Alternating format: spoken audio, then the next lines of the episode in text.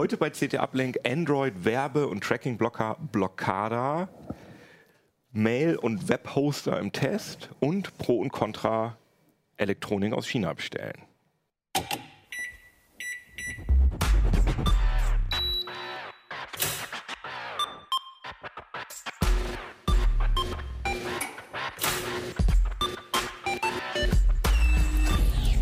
CT Uplink.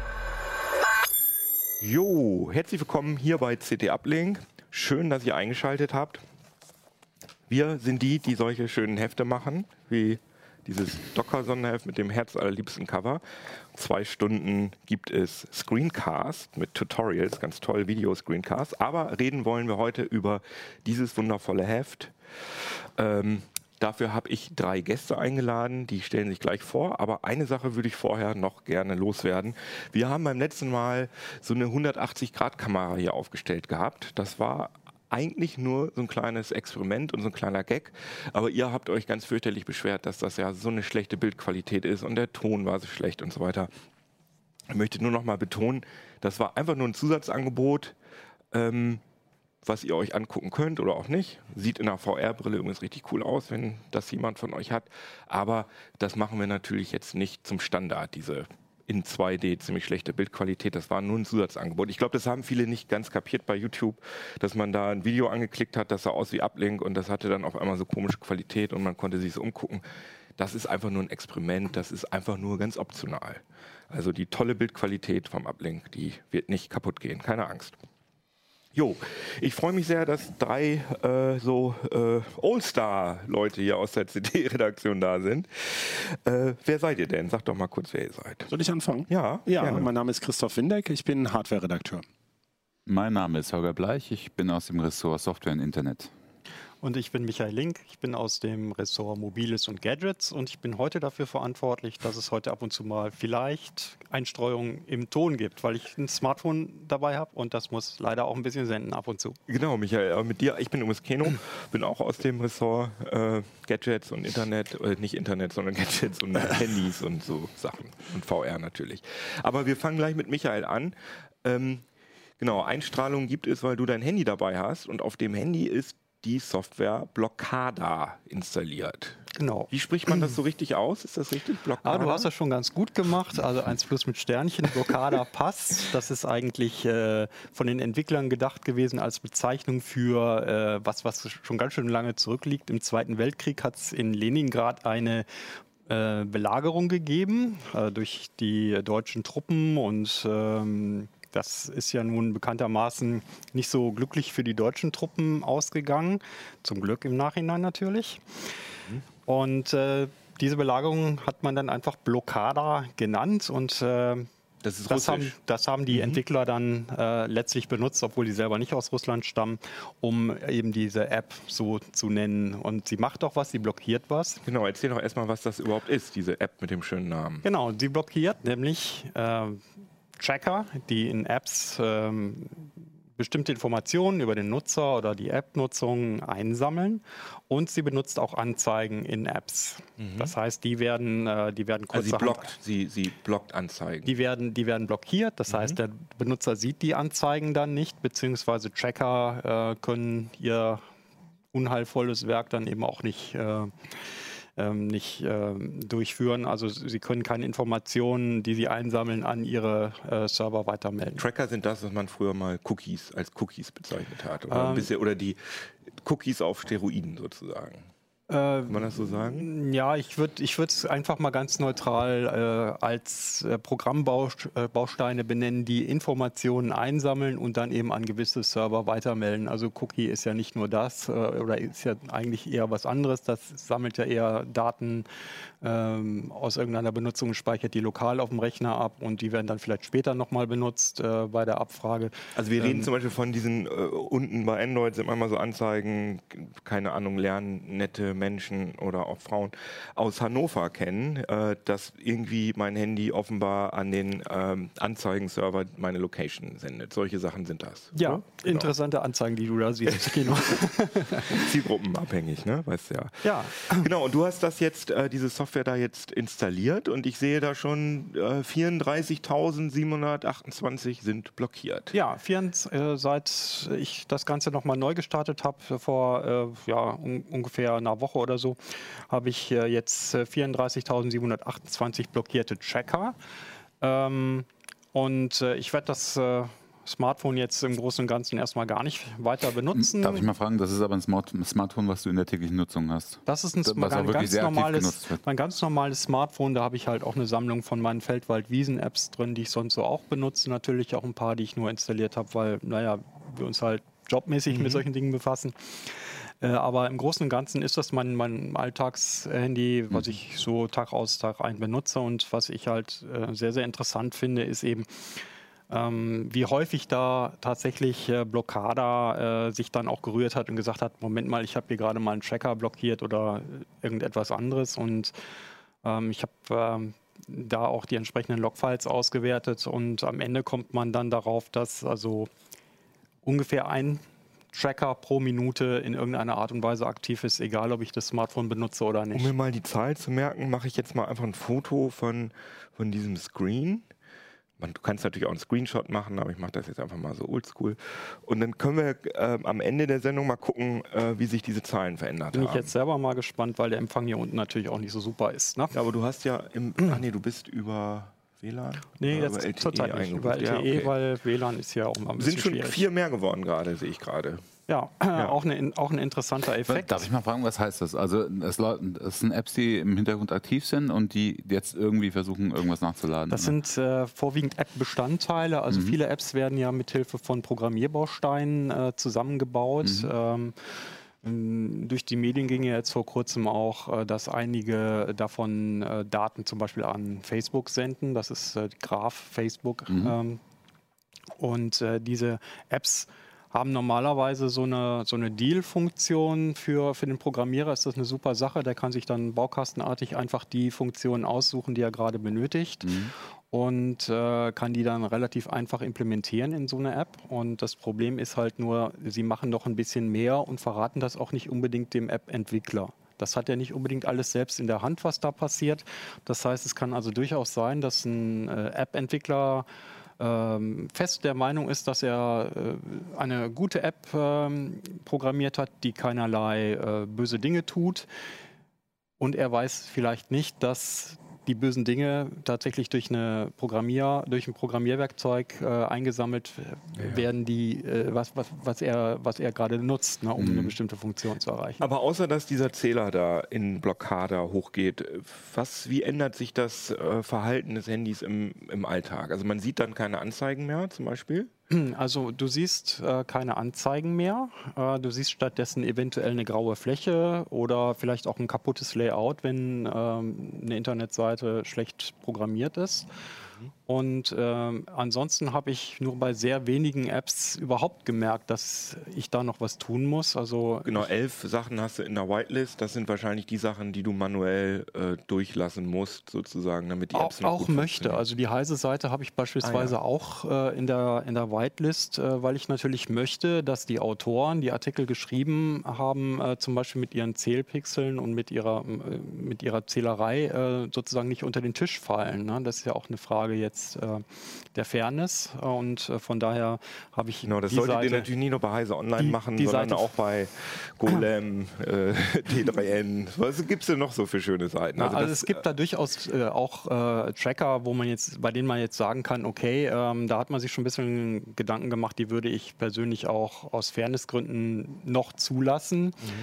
Ähm, auf der anderen Seite muss man natürlich auch sagen, äh, es gibt tatsächlich auch einige Apps, die diese Tracking-Funktion auch benötigen. Äh, ich habe also festgestellt, dass Spotify beispielsweise nicht so ganz rund, unrund, äh, nicht so ganz rund läuft, wenn ich äh, alle Tracker sperre.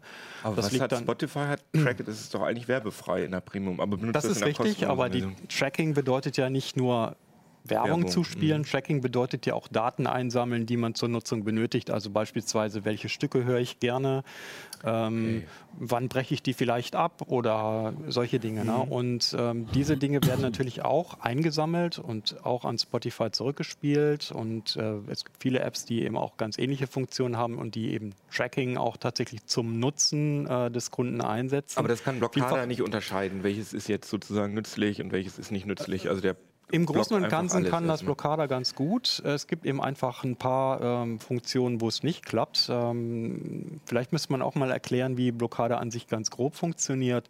Ähm, mal. Blockada hat im Prinzip, ähm, ja, Blockada bildet auf dem Smartphone äh, eine lokale VPN-Schnittstelle nach.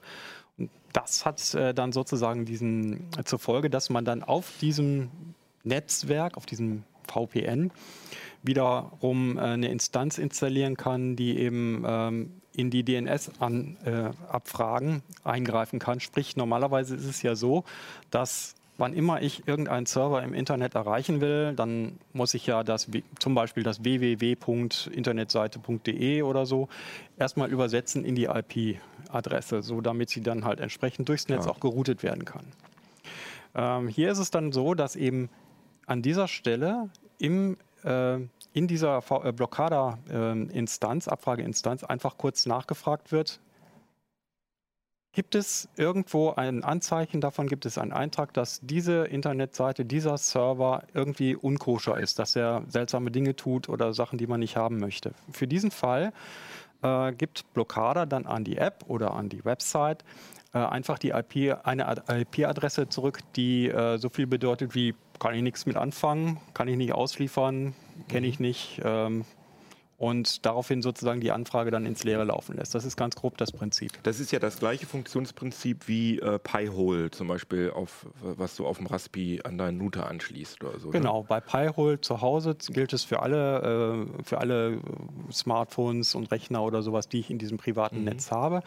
Äh, Blockada funktioniert aber auch im Mobilfunknetz, das heißt unterwegs, wenn ich es dabei habe. Es ist aber ja dann ähm, ein sehr viel äh, komplex, komplexeres und auch ja, wahrscheinlich gründlicheres System als ein normaler äh, Adblocker. Es gibt ja auch Adblock Plus, gibt es ja auch. Äh, das funktioniert aber, das äh, funktioniert weiter hinten im System sozusagen, ne, wenn ich das richtig verstehe. Ja, Blockada äh, hat noch eine, eine weitere Möglichkeit und zwar kann man da den äh, DNS-Server selber auch ähm, sich aussuchen und auswählen. Also man kann durchaus statt des ähm, normalerweise genutzten Standard-DNS-Servers einfach einen anderen einstellen, also beispielsweise AdGuard oder so und die haben dann zum Beispiel weitere Filterinstanzen. Wie gründlich jetzt die Filterung ist, das hängt natürlich weitgehend von den Listen ab. Wenn die jetzt schlampig gepflegt werden oder nicht nachgeführt werden, dann hat man natürlich schon auch ein paar Sachen, die dann durchrutschen. Das ist mir beim Betrieb auch ab und zu aufgefallen, dass die eine oder andere Sache eben doch nicht geblockt wird.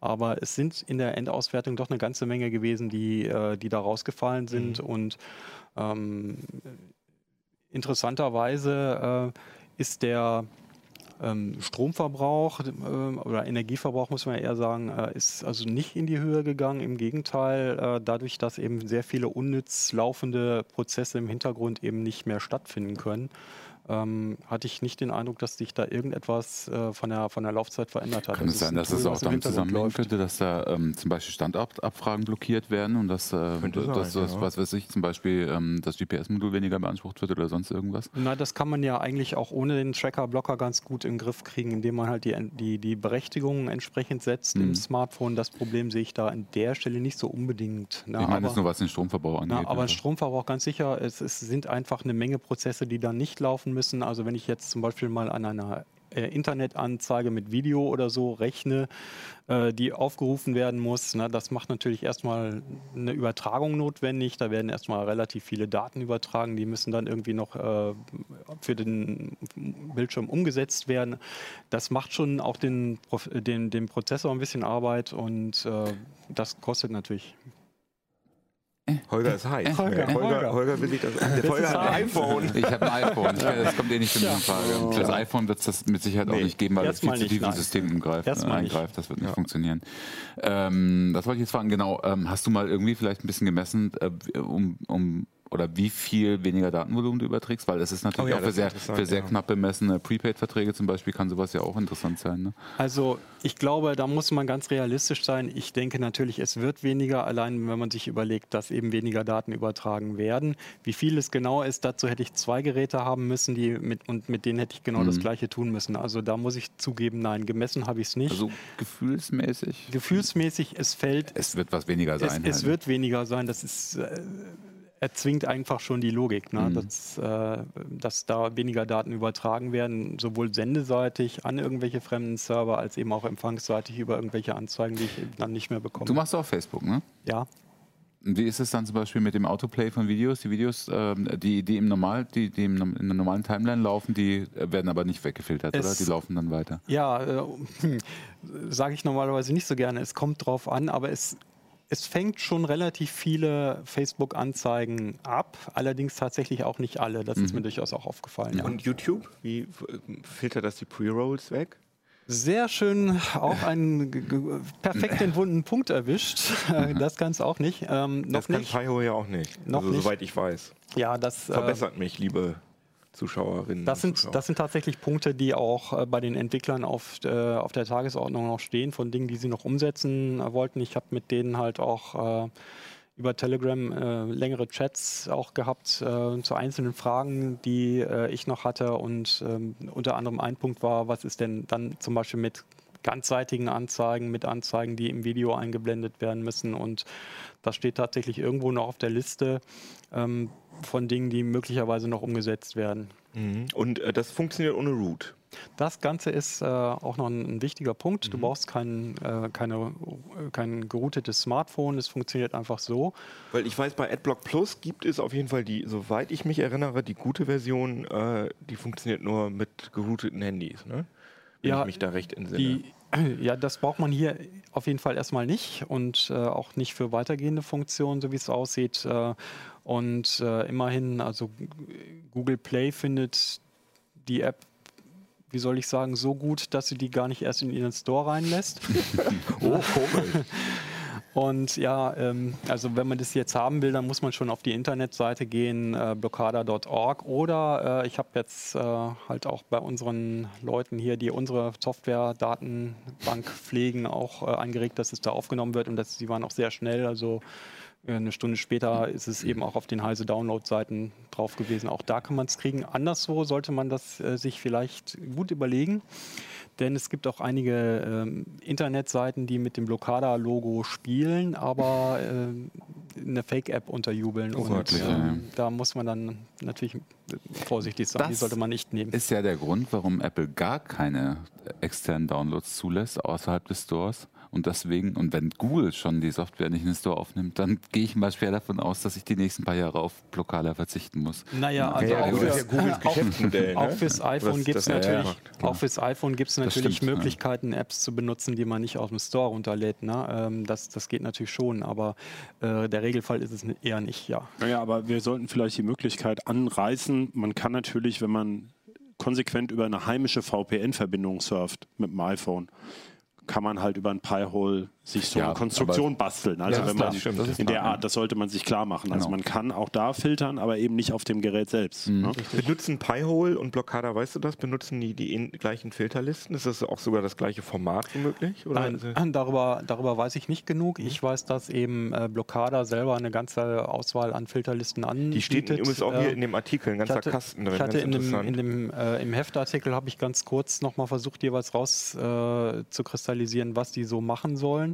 Mhm. Ähm, und äh, die haben auch jeweils ganz unterschiedliche Schwerpunkte. Man muss aber auf jeden Fall nicht alle äh, äh, diese Filterlisten benutzen. Also ich habe so ein paar, davon habe ich in Betrieb. Ähm, die, fäng, die fangen mir auch alles weg, was, äh, was ich so nicht haben will. Aber im Großen und Ganzen äh, habe ich auch für ein paar Spezialfälle eben die Lösung. Und eben ein bisschen unterschätztes Instrument ist tatsächlich äh, das Umstellen des äh, DNS-Servers.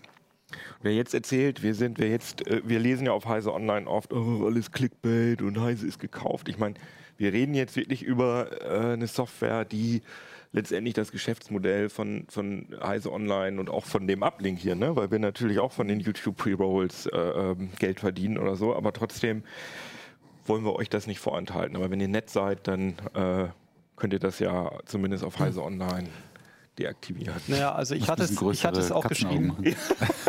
Ich hatte es ja auch Das ist geschrieben. schwierig, ähm, das ist schwierig, finde ich, diese. Diskussion. Ich glaube, das ist ja oft eine Frage der Fairness. Also ich glaube, viele Nutzer wären ja schon bereit zu sagen, okay, ich bezahle für die App nichts oder für die Seite nichts und äh, als im Gegenzug ähm, akzeptieren sie ein gewisses Maß an Werbung. Und Mhm. äh, da, dass es überhaupt diese massive Gegenbewegung gibt wie uBlock und Adblocks und eben sowas, ist ja eigentlich nur eine Reaktion darauf, Fall. dass eben viele Anbieter es Über die mit Werbung schlagen. und so Ja. echt übertreiben. Ja, und vor allem ne? sind ja auch sicher, es gibt ja auch oft äh, irgendwelche äh, Sachen, die nicht nur Werbung sind, sondern wo über Werbung äh, irgendwelche Malware übertragen Genau, wird. wollte ich ne? gerade sagen. Ne? Also wenn du, wenn du, wenn du Sicherheitsexperten fragst, hier auch bei uns in der Redaktion, sagen die, also der eigentlich äh, muss man ehrlicherweise sagen, auf dem Desktop ist wahrscheinlich uBlock der beste, äh, der beste ähm, Verhinderer von äh, Malware-Installationen. Ja, ne? im Mobilfunkbereich ähm, schützt das ja ähm, dann auch zum Beispiel vor diesen WAP-Abzocke-Sachen. Ne? Ja. Mhm. Gibt es denn irgendeine Liste, die sagt, äh, die ganzen schlimmen Sachen filtern wir natürlich weg, aber so die, die netten kleinen Bannerchen, äh, die, die niemandem was zu Leide tun, ähm, die lassen wir drin sozusagen? Das kannst du alles selbst bestimmen. Du kannst in deinen äh, Whitelists kannst du genau auch die Hosts äh, spezifizieren, äh, denen du Freigabe erteilst. Auch einzelnen Apps kannst du Mhm. Generalvollmacht äh, erteilen und sagen, du darfst hier alles. Ne? Mhm. Ähm, das ist in, dein, in deine Vorlieben jetzt äh, einsortiert und das kann man sich eben selbst überlegen. Ich finde bei diesen ganzen fremden Listen, die da das eigene Surfverhalten dann natürlich wiederum beeinflussen, da ist für mich immer so ein bisschen bei diesem Adblocking so eine Sollbruchstelle drin, ne? dass man ja, wieder jemandem anderen die Hoheit darüber gibt, was jetzt gefiltert wird und was nicht. Und wer Also, weiß, genau, da kann man ja auch Geld mit verdienen, ne? wenn Eben. man so eine Liste Also macht, ja. die sehr populär Also ist. ich kann man wollte es nur erwähnen. Ich meine, man kann jetzt Das nichts stimmt. dagegen tun, aber man sollte sich das bewusst machen, dass man Das sich stimmt. damit ja wieder Dritten öffnet, noch dazu, die nicht im Play Store waren und so weiter. Also wenn Äh, sozusagen diese Firma ins Böse dreht, dann Wir haben das Beispiel ja, mit ja. Adblock Plus. Christoph, da, Genau. da muss ich aber noch ein bisschen präzisieren. Es ist ja so, dass Blockada zwar äh, diese Listen jetzt erstmal vorschlägt, Ja. äh, du kannst aber auch eigene integrieren. Du kannst Das also auch. ist vollkommen klar, du dass kannst- du die Offenheit hast, aber man muss es sich einfach bewusst machen, dass man das, Das tut, ist dass man da richtig, Fremden vertraut. Ne? Genau. Na, äh, wobei es durchaus so ist, vielleicht ähm, ähm, muss man das auch nochmal sagen, was genau ausgefiltert wird, er, erfährt äh, irgendein Dienstbetreiber äh, wie Blockada nicht, weil Blockada betreibt gar keinen Dienst. Ja. Na? Das heißt, die gesamte Filterung findet lokal auf dem Gerät statt. Das Klar. Einzige, was das Gerät selber hat, ist letztlich eine äh, ja, eine Ausstattung an Filterlisten, eine Möglichkeit halt den, den DNS-Server umzubiegen und das war es dann schon. Klar. Aber mir ging es ja nur um diesen Aspekt. Also das heißt, wenn ich jetzt Malware in, äh, in Werbung platzieren wollte, dann würde ich zuerst halt die Blockliste hacken und dann die Werbung platzieren. Die ne? bräuch, bräuchtest du nicht mal zu hacken, weil die Listen sind offen. Ja, eben. es also ich meine, man darf sich nicht davon ausgehen, dass das ein vollständiger Schutz vor irgendwas ist, aber es nimmt halt viel Generve weg. Genau, und das war letztlich ja auch das Fazit. Äh, so- alles, was so auf Filterlisten äh, basiert, ist nie ganz up to date. Na klar. Das kann das kann es vom Prinzip her schon nicht sein. Da hinken ja auch schon Antiviren-Programme äh, Programme hinterher, ähm, die, die ja stets den, der aktuellen Be Bedrohung irgendwie hinterherrennen müssen. Aber das hast du ja bei allen Blockaden von, von Malware, von, Ja. äh, von nerviger Werbung und so weiter. Es ist ja immer nur ein 80-prozentiger oder 90-prozentiger Schutz, ne, der maximal Mhm. erreicht wird. Das ist ja bei, bei, äh, bei Spam-Filterung genau das Gleiche. Ne? Blacklists hängen auch immer hinterher. Und Also das halt- ein Gesichtspunkt, ähm, den, den ich beim Auswerten der Daten ganz interessant fand, war, ähm, ich habe ja nun nicht so unbedingt so ganz windige äh, Apps oder so in Benutzung und auch völlig äh, normale Apps, denen man eigentlich, bei denen man nie vermuten würde, dass da irgendwelche Unmengen von Tracker drin sind, äh, fallen da manchmal auf. Ne? Also ich hatte als ein Beispiel auch äh, eine, eine App genannt, ähm, die sage und schreibe 27 Tracker drin hat und die sehr genau ähm, an alle möglichen Stellen weiterfunkt, was ich jetzt mit dieser App tue, beziehungsweise Darfst den welche. Namen ruhig nennen, wenn du willst. Ja, die habe ich ja nun auch im Ach so. Bild. Das ist ja die, die Filmstarts-App. Das ist, äh, Ah, ja. das ist eine App, die äh, eine Seite vorher. Den hab die, äh, die Ah, zum ja. Beispiel über, ja eben, wie der Name schon sagt, über Neue Kinofilme, neue ne? Kinofilme informiert und äh, die aufze also wir haben dann äh, halt mal geschaut, oder ich habe geschaut, was, was hat diese App überhaupt an Trackern ähm, und äh, da kann es einem schon manchmal ein bisschen blümerant werden, wenn man sich das so anschaut. Ich hatte äh, in, innerhalb von drei Wochen äh, Tracking äh, um und bei 100.000 Tracker ähm, detektiert. Und ich hatte dann, äh, weil die Datenmenge halt so groß war, dass ich äh, das mit, äh, mit Excel so in der Form gar nicht mehr in den Griff kriegen konnte, auch nur einen Ausschnitt davon ausgewertet. Und äh, da natürlich die drei großen ähm, Tracker-Anbieter gefunden, äh, die man, also zwei davon würde man vermuten, Google und Facebook, aber ähm, dass da eben auch Comscore äh, als Marktforscher eine ganz große Rolle sch- äh, spielt, das hätte ich so erstmal nicht erwartet. Das war mir persönlich neu. Und es waren eben noch eine Reihe von kleineren Anbietern, ähm, die eben auch, das muss man sich dann eben einfach bewusst machen, die ein Stück von meiner, von, von dem Verhalten, was ich im Zusammenhang mit diesem Smartphone eben so an den Tag lege, irgendwie wissen. Mhm. Ja, gut. Ja, sehr interessant. Ähm, vier Seiten hier im Heft. Auch ähm, ganz gut finde ich hier diese, diesen Kasten mit den Filterlisten, wo Michael nochmal kurz eingeschätzt hat, wie er, das, äh, wie er die so findet und was die so machen. Sehr interessant.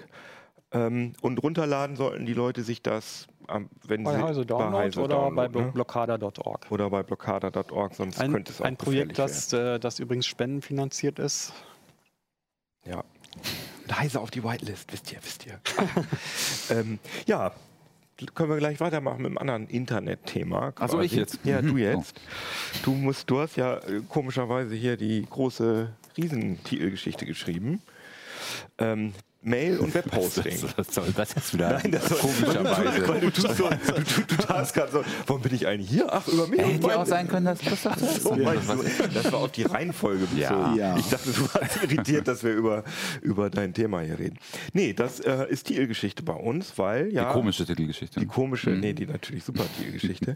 weil ähm, ja viele Leute äh, offenbar selber hosten wollen. Sowohl Mail als auch. Das hoffen wir, sagen wir es mal so. Also so bin ich eigentlich in die Geschichte auch eingestiegen. Ähm, wir beobachten ja einen Trend schon seit Jahren, dass die Leute, dass, im, dass immer mehr klein, gerade kleine Firmen, Ein-Mann-Betriebe, Selbstständige und so, ähm, das vorziehen, dann vielleicht nur noch eine Facebook-Page zu haben und gar keine eigene Webseite mehr, weil das einfach weniger Arbeit macht. Du hast da eine, eine vorgefertigte Infrastruktur, du hast, vorge du hast eine, auch Foren, du hast Kom Kommentarspalten und sowas. Genau. Du musst dir also die Mühe nicht mehr machen. Äh, äh, Wenn es ein Software-Update gibt, macht Facebook das quasi für dich und so. Dafür bist du halt in deren Korsetten sehr eingeschränkt und es kann dir natürlich auch jederzeit passieren, wie es ja öfter passiert ist, dass von heute auf morgen einfach deine Seite rausfliegt, inklusive aller Daten, die da bis jetzt aufgelaufen sind. Also hier und auf wenn man, wenn man seine, wenn man seine, erstens hast du natürlich, wenn du eine eigene Page machst, wesentlich mehr Gestaltungsmöglichkeiten als dieses komische Facebook-Korsett, äh, was ja auch nicht gerade besonders hübsch ist, ehrlich gesagt. Ähm, und dann kannst du natürlich, äh, du hast zum Beispiel eine Rechteverwaltung, äh, eine, eine schöne, wenn du jetzt dir, das ist genau das, worauf ich raus will, wenn du dir so eine Seite machst, äh, ähm, auf der du auch selber noch Anwendungen installieren kannst, also äh, wo zum Beispiel PHP und Datenbanken vorhanden sind und du installierst ja dein WordPress selbst, äh, bist du natürlich auch im eigenen Haus und kannst, kannst dir äh, Mitstreiter anlegen, denen du Rechte gibst in den, innerhalb des CMS oder innerhalb des Blogsystems und ähm, Du hast hier Blogs. hast einfach wesentlich mehr Blogs steht ja auch als äh, allererstes Beispiel. Blogs, Nextcloud, Shops und mehr. Genau. Ich würde ja, also mein Gefühl sagt ja, Blogs, ja, sind ja sowieso, äh, werden ja immer weniger, aber ich glaube, dass dieses Nextcloud-Thema wirklich was ist, was die Leute, glaube ich, interessant finden. Ist eine Dropbox hat Möglichkeit. jetzt gerade äh, unterstützt in der freien Version nur noch drei Clients. Mhm. Äh, du willst die Datenmengen in den kostenlosen Versionen oder die, die wie heißt das, die, die, die, die verfügbare Speicherkapazität von Dropbox und Google Drive Ich kann ja mal sagen, was gering. es ungefähr gibt. Ne? Für den, also was wir gemacht haben, ist, wir haben geguckt, Preisgrenze pro Jahr ungefähr plus minus 100 Euro Ne? Mhm, So viel Mehr kostet ja irgendwie äh, Dropbox oder Google äh, würde ja alleine schon für die bezahlte äh, Cloud so viel kosten mindestens. Ne? Also die, die, pro Monat haben wir jetzt die Grenze auf ungefähr 8 Euro gesetzt, ne? Mhm. ähm, wobei es auch wesentlich günstiger geht. Und ähm, wir haben halt geguckt, was man dafür kriegt. Und du kriegst halt zwischen 50 und 100 äh, Gigabyte Speicher. Ja, das ist ja fest, viel mehr Festen. Plattenplatz. Ja, ne? ja. Und, äh, du kriegst deine eigene Domain dazu. Das Mhm. heißt, du erreichst den, dann deine Drop, da, zum Beispiel dein, äh, dein Nextcloud äh, unter deiner eigenen Domain. Du kriegst unter Umständen sogar einen Dünn-DNS-Zugang dazu, dass du, dass du dann noch weiterleiten kannst auf dein heimisches NAS oder wie auch Mhm. immer. Ähm, und du kriegst natürlich ein komplettes Mailsystem dazu. Das ist auch nicht zu verachten. Das heißt, du kriegst Und die, da, das, da kannst du ja den ganzen. Speicherplatz für nutzen, ne? weil das ist ja auch so ein Ding. Das ist unterschiedlich. Also es Ah, ja, gibt, okay. es gibt äh, Hoster, die sagen, äh, du kriegst pauschal 100 Gigabyte und das kannst du nutzen für Mail, für, Mhm. für Webspeicher. Äh, manchmal gibt es sogar einen Webzugang dazu oder du, äh, ein eigenes, ein eigenes ähm, Cloud-Speichersystem für deinen Webspace. Ähm, oder, oder du nutzt es eben nur für, deine, für deinen Webauftritt, je nachdem. Du kannst Ah, ja. es dir aber aufteilen. Es gibt aber auch Hoster, die sagen, für den, fürs E-Mail-System, das ist komplett dediziert dort. Ähm, da gibt es einen extra Speicherbereich. Der fällt nicht in den normalen Webspace-Bereich rein. Und sind da, gibt es für den Preis 8 Euro im Monat, gibt es auch, äh, also gibt es da einen richtigen Root-Zugang oder sind das sozusagen alles Nee, es, gibt nur, es gibt unter Umständen einen Shell-Zugang, dass, dass, du, dass du Sachen hoch und runterladen kannst oder so und vielleicht Cronjobs anlegen, aber du, ähm, es gibt keinen Root-Zugang. Nee. Das ist ja genau das, was, was die Dinge auch, äh, finde ich, durchaus im Positiven von jetzt zum Beispiel virtuellen oder dedizierten Servern unterscheidet, Mhm. weil du, da kriegst du natürlich einen Root-Zugang, aber du hast natürlich dann auch eine Mordsverantwortung. Du bist selber verantwortlich dafür, dass du das System up-to-date hältst, das, jeden das Linux-System. Sicherheitslücke, klar. Genau. Äh, Und, und äh, so viel mehr Leistung kriegst du dann auch nicht. Und ich finde dann diese, diese wir nennen sie mal rund, rundum sorglos Pakete, ne? ähm, du musst dich um nichts kümmern. Gemanagt wird die Software, wenn sie gut gemanagt wird, musst du dich zumindest um nichts kümmern. Gemanagt wird sie vom Hoster. Und du kriegst einfach nur deinen Webspace, den du via FTP bedienen kannst, zum Beispiel, SFTP. Ähm, und, Aber und, du hast gerade WordPress erwähnt. Das kann ich, wie installiere ich das dann manuell, wenn ich. Äh, Also es gibt entweder die Möglichkeit, die bieten, äh, die meisten bieten eine, so eine One-Click-Installation an. Also Mhm. da, da gehst du dann einfach ins Kundenmenü und sagst, ich möchte da WordPress installieren. Also unser Weg wäre immer eher zu sagen, weil meistens die Software dann, du willst ja auch die ganz aktuelle Software da, da haben. Genau. Und gerade bei WordPress, du lädst dir das WordPress-Installationspaket runter. Mhm. Äh, von WordPress und äh, schiebst es via FTP hoch und startest das Installationsskript. Das war Ach, da, ich dachte, dafür bräuchte man schon einen Root-Zugang, um sowas machen zu können. Nein, nein, nein, nein, nö, nö. Das ist ja ein PHP-Programm, ist ja nichts anderes als ein PHP-Set, was eine Gut, Datenbank PHP braucht zum muss ja dann auch installiert sein auf der, auf der Ja, Kiste. das, ist, das das, ist war, Standard. das war eine Grundbedingung auch bei der das Auswahl der früher war das, war das mal so, da Genau. gab es kein PHP. Nee, du hast hier Das ist aber schon überall. sehr, sehr früh. Ja, das ich- ist so eher ich auch so ehrlich früh, wie gesagt- das da hinten steht jetzt. Ich habe mich lange nicht irgendwo dazwischen, sagen wir mal. Nee, aber PHP ist überall, Mhm. das ist überall eine installierte PHP-Umgebung dabei. Und zwar in verschiedenen Versionen, sodass du dann auch, äh, manche Software verträgt sich ja nicht mit Mhm. ganz aktuellen PHP-Versionen, dass du dann auch sagen kannst, du kannst pro Domain bei vielen Hostern sagen, ich, hab, ähm, ich möchte, hier, hier soll nur PHP 7.0 laufen, hier kann ruhig PHP 7.3 laufen. Ah ja, cool. Das Und, und die meisten äh, Sachen, die ich auf meinem Webserver installieren will, was weiß ich, irgendwie so eine, äh, keine Ahnung, Galerie-App oder so, das läuft, ist ja alles meistens PHP-basiert. Ne? Das Oder heißt, das, Perl. Oder Bei Galerie-Software beides. öfters noch Perl, aber geht beides bei allen. Ah, okay, ja, dann brauche ich ja auch gar keinen Also- Zugang. also Nee, dann- du, nee, genau, du, dann brauchst, du, ja- du brauchst den nicht und du hast halt damit wesentlich weniger Share rein. Mhm. Und kaputt gehen kann dir eigentlich nichts. Also was, was mich ja am meisten äh, geärgert hat bei, bei meinen letzten größeren äh, Aktionen mit, mit Homepages war, äh, dass viele Hosting-Anbieter ganz ordentlich die Hand aufgehalten haben, so bei heute eigentlich selbstverständlichen Sachen wie SSL-Zertifikat, damit ich eine HTTPS, äh, HTTPS-Seite anbieten kann. Ne? Äh, ist das heute immer noch so? Äh, meistens nicht mehr. Das liegt einfach an Let's Encrypt. Also das, jetzt von den acht Hostern, die wir getestet haben, bieten fünf sowieso Let's Encrypt an. Das heißt, die kümmern sich darum, dass dann alle drei Monate dein Zertifikat erneuert wird. Musst du nichts machen, du musst das nur einmal aktivieren. Und dann hast du, und dann ist es. Also äh, keine Sternchenpreise, so meinetwegen, wir schenken dir das Zertifikat Es gibt- für ein Jahr und danach blechst du? Oder? Ich kann die auch nennen. Es gibt zwei, das sind gerade die zwei Platzhirschen am deutschen Markt, nämlich Strato und 1 und 1, mal bieten nicht, bieten kein Let's, Let's Encrypt an, sondern die arbeiten noch mit einer normalen, normalen in Anführungszeichen, mit DigiCert, mit einer, mit einer so. herge althergebrachten CA zusammen, also Certification Author- Authority. Das ist aber auch okay, weil die Zertifikat, du kriegst ein Domain-Zertifikat für Umme. Und zwar unbeschränkt, zeitlich unbeschränkt. Unbeschränkt, okay, das Und aber dann haben wir halt einen, find, finde ich, einen, der sehr an seinem überkommenen Geschäftsmodell noch klebt. Das ist nämlich Horst Europe. Das ist auch sehr klein gedruckt. Das siehst du echt ehrlich gesagt ist es auch sehr verwirrend in der Produktbeschreibung. Du siehst eigentlich kaum, dass das dieses Zertifikat, was du dann da kriegst, nur zwölf Monate gültig ist. Und Mhm. danach kostet es dann fünf Euro pro Monat. Also, also fast so viel wie ist das ja- Paket zusammen. Ne? Ja, das, also, so habe ich es in und Erinnerung. du, du installierst es dir dann, wartest zwölf Monate und plötzlich macht es Klatsch. Ne? Ey, wenn du jetzt noch äh, HTTPS weiter anbieten willst, dann zahl bitte mal fünf Euro drauf. Das ist schon, finde ich, ein bisschen, bisschen gemein. Hast Also, du noch solche Klopper, so, äh, sagen wir mal, Sachen rausgefunden, wo man jetzt sagt, das ist eigentlich aus der Zeit gefallen? dass du keine Domain dazu kriegst. Das hatten, wir- das hatten wir auch. Ne? Also das würde, würde ich zum Beispiel nicht mehr erwarten in einem modernen Webspace-Paket, dass es ohne eine, ohne eine Inklusiv-Domain daherkommt, dass du die dann extra bezahlen sollst. Und dann auch übrigens, wenn du nach einem Monat kündigst, äh, dann auch für zwölf Monate, weil du hast es ja im Voraus bezahlst, dann noch zu Ende bezahlst. Ne? Du kriegst das Geld ja dann nicht wieder. Das ja, finde ja. Was ich meine, auch Domains sind nicht so fand- teuer, aber die kosten 10 Euro pro Jahr, aber trotzdem ist es Weil wir Geld. gerade über Nextcloud reden, Ja. ähm, dass 1 und 1 die Nutzung von Nextcloud Das hat ausgeschlossen mich hat. auch sehr überrascht. Hast ich du da mal nachgefragt, Ich habe mir auch die AGBs angeguckt.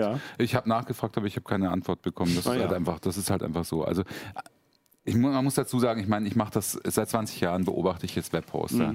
Und was AGBs angeht, also Mhm. Ja. die allgemeinen Geschäftsbedingungen, die abweichen von, von dem, was normalerweise rechtens ist im bürgerlichen Gesetzbuch, Klar. in Geschäftsbeziehungen, da ist eins und eins immer eine, eine ganz große Spezialität. Ah, also ja.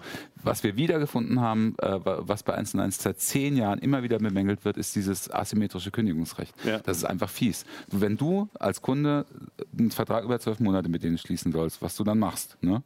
Äh, steht aber in den AGB, also im sehr, sehr kleingedruckten, was man normalerweise Aber so das finde ich, äh, sagen die, ja. wir dürfen aber nach drei Monaten Ja, kündigen. juristisch gesehen finde ich das jetzt äh, relevant, aber ähm, das, also was mich mehr stört, ist, dass eben, dass man dass bestimmte Anwendungen ausgeschlossen genau, das sind. bestimmte Ja. Anwendungen. Ja, ich meine, genau auch. dafür will ich ja den Web Webspace eigentlich. Genau, also das muss man ganz klar sagen. Also große Warnung, 1 und 1, das Paket ansonsten hat uns ganz gut gefallen, aber wenn man äh, sowas wie OnCloud, Nextcloud oder so machen will, die haben das auch nicht im One-Click-Angebot, nicht so wie alle anderen, die haben das nämlich im One-Click-Angebot. Und Ähm, warum? Dann schließen weil, sie, weil, weil, aus. weil dann die Wahrscheinlichkeit steigt, dass die Leute ihren, ihren Plattenplatz Kannst voll, du nur voll mutmaßen. ballern. Also du weißt, nicht, äh, es ist uns klar, ich rede ja auch viel mit Webhostern. Mhm. Ähm, die, der, ganze, der ganze Storage-Bereich basiert auf einer Mischkalkulation. Ja, auf jeden Fall. Die gehen natürlich davon aus, dass so ein Webspace vielleicht mit einem Gigabyte gefüllt wird, aber Mhm. nicht mehr.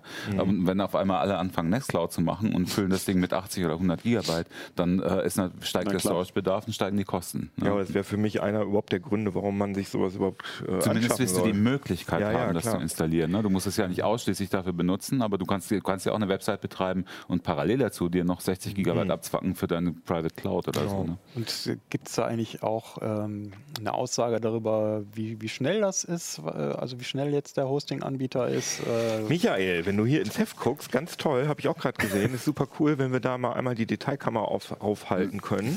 Wir haben hier, ähm, da hat Holger tatsächlich auch ähm, die Erreichbarkeit im Testzeitraum. Mhm. Wobei ich dazu immer sagen muss, ich habe diesen Disclaimer auch äh, extra nochmal groß in den Artikel geschrieben, weil ich das wichtig finde. Wir messen hier über 14 Tage. Ne? Ja, aber das ist ja schon mal also wir, total wir, cool. Wir haben, äh, dass dieses, diese Ergebnisse haben nicht den Anspruch dann zu sagen, der Hoster ist jetzt absolut schlecht und absolut gut. Man kann die immer in einer schlechten Phase erwischen. Aber ich fand es schon sehr auffällig, dass wir da, dass bei drei von acht Hostern innerhalb des 14-tägigen Zeitfensters einen Ausfall hatten. ich finde, was ich darauf super wollte ich hinaus. Genau, also das ist schon erstaunlich. Also diese, also das ist der Ping sozusagen. Wir haben die angepingt und geguckt, wie lange Was das du hier gedauert siehst, hat. genau, was du hier siehst, ist das Laden von einer kleinen statischen Webseite, wie lange das gedauert Ah, ja. hat, bis die Webseite im Browser war. Und das war jeweils. normalerweise immer so, ja, bei einigen Hostern deutlich unter 400 Millisekunden, 300 Millisekunden oder so.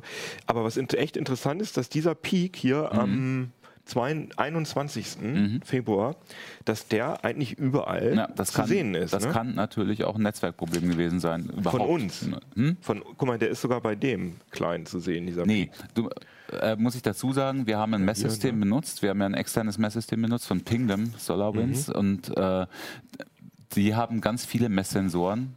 Auf jeden Fall mehr als 15, die sowohl in Europa als auch in den USA sind. Ah, ja. Es könnte zum Beispiel sein, dass, äh, ähm, das habe ich jetzt in dem Fall ehrlich gesagt nicht nachgeguckt, das gucke ich dir aber gerne nochmal nach, stimmt, hast du recht. Ähm, es könnte sein, dass in dem Moment äh, zum Beispiel ein Latenzproblem gab von einem, von einem äh, amerikanischen äh, Mhm. Messsensor. Das finde ich aber nicht schlimm, wenn in so in den Angeboten, also das zeigt ja nur, dass sie richtig gemessen haben. Ja, genau. Ja, wenn da einmal an einem Tag irgendein Problem ist in 14 Tagen, das finde ich noch kein Drama. Also wir haben übrigens überall, überall, wo wir Naja, Ausfälle drei festgestellt Ausfälle haben. hier. Ja, aber Ja, wo das wir- wollte ich doch gerade Wo wo sagen. wir, okay. wo wir, Ein drei, wo wir Ausfall Ausfälle festgestellt haben, richtige Ausfälle festgestellt haben, da haben wir die Hoster auch kontaktiert und haben Ja. gefragt, was war denn da los? Ne? Mhm. Und äh, krass war halt Strato mit ihren, mit ihren drei Ausfällen. Und OVH hat auch drei Ausfälle. Strato hat gesagt, sie hatten einen DDoS-Angriff in der Zeit und äh, sind deswegen 30 Minuten down gewesen. Aber im Grunde habt ihr ja zwei Sachen gemessen. Ne? Einerseits den Aufbau einer statischen Seite, Also das Laden einer das statischen Laden Seite. genau. einer statischen Seite und dann letztlich aber auch die Datenbank. Also Genau. wie, wie, wie lange braucht äh, der Server, um dann sich die einzelnen Bestandteile für so eine Also dynamische Seite Wir haben es auch wieder streng aus Kundensicht gemacht. Wir haben überall äh, bei jedem Webhoster eine völlig identische WordPress-Installation installiert, die auch immer die gleiche Seite ausliefert. Aber wir haben versucht, jeg jegliche Cache-Mechanismen in dem WordPress äh, zu eliminieren, dass die Seite auch wirklich jedes Mal neu zusammengebaut werden muss, aus der Datenbank raus. Das spricht, dass es auch jedes Mal Datenbankzugriffe passieren.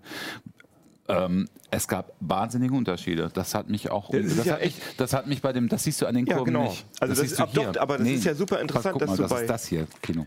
Das. Ah, okay. Guck dir mal die Faktoren an. Zwischen dem Ja. schnellsten, der schnellsten Auslieferung im Schnitt über die zwei Wochen und Hier der langsamsten. Das finde ich echt schon krass. Hier sehen wir wirklich. Wenn wir oh, jetzt nicht alle äh, Testergebnisse vorwegnehmen wollen und vielleicht Ja, ja, noch gut, den okay. einen oder anderen dazu bringen Ich wollen, das Test aber weiter. Nee, wollen, müssen wir vielleicht nicht alle Namen nennen. Aber Aber, es ist zumindest der Faktor ist 1 zu 4 und das finde ich schon enorm. Aber was halt krass Also- ist, finde ich hier bei Strato, da haben wir immer ungefähr äh, eine halbe Sekunde, also 500 Millisekunden bei, Mhm. bei allen Anfragen. Und bei Hetzner sind wir oft bei, ähm, ja, bei 200 Millisekunden, zumindest an zwei 750, Tagen ja. oder 250. Das ist ja schon, Das ist schon doppelt so das ist schon ein ja. Unterschied. Ne? Na klar. Also das finde find ich schon sehr cool, was ihr da gemacht habt oder was du da gemacht hast. Aber wie gesagt, das enge Zeitfenster, 14 Tage im Februar, ne, pf, Ja gut, aber die, die Linie ist ja, das ist ja relativ linear. Also das ist ja, jetzt nicht so, dass das so mega auf, schwankt. Ich, ich muss noch mal dazu sagen, es liegt so, es, ist, es kommen, da kommen so viele Faktoren zusammen. Ich habe auch mal versucht, diese, diesen Rückgriff zu machen, weil wir haben den einen ganz ähnlichen Test vor drei Jahren schon mal gemacht. Ne? Mhm. Wir machen den ja immer im, im Rhythmus von zwei bis drei Jahren neu. Und äh, nehmen wir das Beispiel Host Europe. Host Europe hat in dem Test nicht besonders gut abgeschnitten, weil im, im unteren Mittelfeld, was die Performance angeht. Mhm. Im letzten, beim letzten Test waren sie die schnellsten. Es, und was, Das sind halt worauf ich- dieselben Server von vor drei Jahren. Genau, worauf ich raus will. Ähm, es sind so viele Faktoren beim Hoster, auf die wir, auf die wir keinen Einfluss haben. Mhm. Aber wir haben eben streng, wir haben die Pakete ja anonym bestellt ne, Mhm. über einen Testkunden. Ähm, und wir können nicht mehr machen, als dieses Testpaket, was wir dann anonym bestellt haben, also wirklich aus der Sicht des Kunden zu bewerten. Was wir nicht machen können, ist eine allgemeine, daraus ein allgemeines äh, Performance-Level zu ziehen. Es kann natürlich sein, schwierig. dass du Es bei Host sein, dass Europe, du- dass du im anderen Rechenzentrum gelandet bist. im anderen als- Rechenzentrum. als es kann sein, dass du, so. Mhm. es ist ja Shared Web Hosting. Das heißt, ähm, mehrere von diesen Web Webspace-Paketen teilen sich eine, eine dedizierte Maschine. Und Mhm. es kann natürlich sein, dass du Pech hast und kommst auf eine Maschine, da Oh. sind ganz viele Kunden drauf und deren Skripte verursachen noch Mordslast oder die Noisy Neighbor. Noisy Neighbors. Heißt das so? In der Fachsprache? Ach, guck mal. Es kann aber auch sein, dass du irgendwie, dass da nur fünf andere Pakete sind, die alle nur rumeilen, Kannst du mal gar mit dem. Besenstiel. Ja. Hey, hey. Nicht so viel Lärm Genau. hier. Aber du verstehst, worauf ich raus will. Ne? Ja, das ist halt echt schwer Fall, von klar. da aus ganz allgemein. Ja, aber das äh, muss man sich, ich meine, das, äh, du hast es jetzt sehr ausführlich erklärt, aber ich denke, ähm, das sollte einem halt klar sein. In dieser Preisklasse ist es halt eben so. Das ist auch Ne? das, was Punkt. einfach jedem Kunden passieren Genau. kann. Du weißt, wenn du das Paket bestellst, unter Umständen nicht vorher, was du kriegst. Klar. Ne? Das Ja, so. aber das, äh, man, das sollte man sich halt für das Angebot klar machen. Ja. In dem Preisbereich, da muss man halt äh, damit rechnen, dass die Webseite eben nicht ganz so schnell ist und so. Ähm, aber ist doch okay. Also das sind ja alles noch Zeiten, die sind erträglich. Was ich schlimmer finde, ist, weil du gerade das Argument gebracht hast, Mhm. von wegen als kleine Firma, Kneipe, Verein, sollte man sich überlegen. Ähm, also ich finde das ja sowieso scheiße, muss man ganz klar sagen, nur bei Facebook zu sein, Mhm. weil ähm, ich denke immer, dann da fokussiert man auch auf eine ganz bestimmte Zielgruppe und das ist aus meiner Sicht auch eine Aussage. Mhm. Ich fände das besser mit einer, einer separaten Webseite. Kann man ja Facebook trotzdem noch zusätzlich machen. Genau. Aber ähm, was mich mehr stören würde, ist dann natürlich schon die Verfügbarkeit. Und das fällt auf einen ja selber zurück. Das muss man immer überlegen. Ne? Mhm. Das war ganz lustig übrigens. Gerade bei Shops. Ne? Das war ganz lustig. Wir waren gerade in der Mittagspause, dann habe ich von Pingdom äh, die Alert-SMS bekommen. Ne? Oh, oh, Mist, Mist, äh, Website down. Ne? Und, Ja. dann, und dann zwei Leute, die mit mir am Tisch saßen in der Kantine. Dann, was, Stratus down? Da habe ich doch auch eine Website. alle, alle geguckt, tatsächlich. Meine Website ist nicht mehr recht. Ich meine, 30, das, wir, wir sind jetzt bei 30 Minuten bei zwei, in einem zwei, zwei Wochen Zeitraum. das ist Wenn viel. du da- Das ist Das viel. Also das Äh, viel. Es gibt Aber ja, für, es gibt ja auch du sagst ja Kneipe oder Verein. Ich meine, Ja, äh, wir reden darüber, also ich meine, wir führen die Diskussion ja zum Beispiel, sage ich jetzt mal, auch bei Pi-hole zu Hause. Ja, da hast du wir haben recht, das ja. Mhm. oft diskutiert. Oder Leute wollen ihre Sachen privat zu Hause hosten. Eine verlorene E-Mail. Ähm, wenn du zu Hause privat deine Mail hostest, dann ist der Server schon darauf angewiesen, dass er da erreichbar ist oder das auch abholt. Und ähm, Wobei hier die E-Mail-Systeme getrennt sind. Die werden- müssen nicht ich, down mir gewesen geht es ganz allgemein ums Prinzip. Mhm. Wenn ich was anbiete, ist die, ist die Erwartung des Nutzers, dass das immer funktioniert. Das ist der Witz daran. Ja. Wir alle erwarten das von Webseiten. Und ähm, eine halbe Stunde kann, äh, klar, ich gebe dir völlig recht, eine halbe Stunde weg, nachts um halb drei, spielt überhaupt keine Ja, Rolle. es kann aber auch sein, dass du einen Shop anbietest. Ganz genau. So. Mhm. Hast einen Shop mittags und hast gerade deine Werbeaktion gestartet oder sowas. Oder hast auch im Verein. Äh, kurz vor Schluss wollen sich noch welche melden für das äh, Weihnachtsschwimmfest. Für deinen Volks- 10 Hast Kilometer du- Volkslauf, Du ja. weißt doch, wie das ist. Da hast Ja, du ja. 300 Mails im Post Ja, Facebook war ja auch neulich down, ne? Ja. Ja, aber was war denn das Genau. für ein Geschrei, ey? Ja, ja, also. Also jede weiß halt sehr, die sehr Leute wussten überhaupt nicht mehr, was sie machen sollten mit ihrer Zeit. Obwohl Heise war ewig nicht mehr down. Was hat der eine geschrieben? Ich habe 156 Fliesen im Badezimmer. Fand ich schon cool. Hab ich mal gezählt. Sehr interessant. Aber eine Sache musst du mir nochmal beantworten. Du hast gerade gesagt, das ist irgendwie sicherer. Sowas, äh, was du getestet hast, so Hosting-Pakete Mhm. sind sicherer als Root-Server.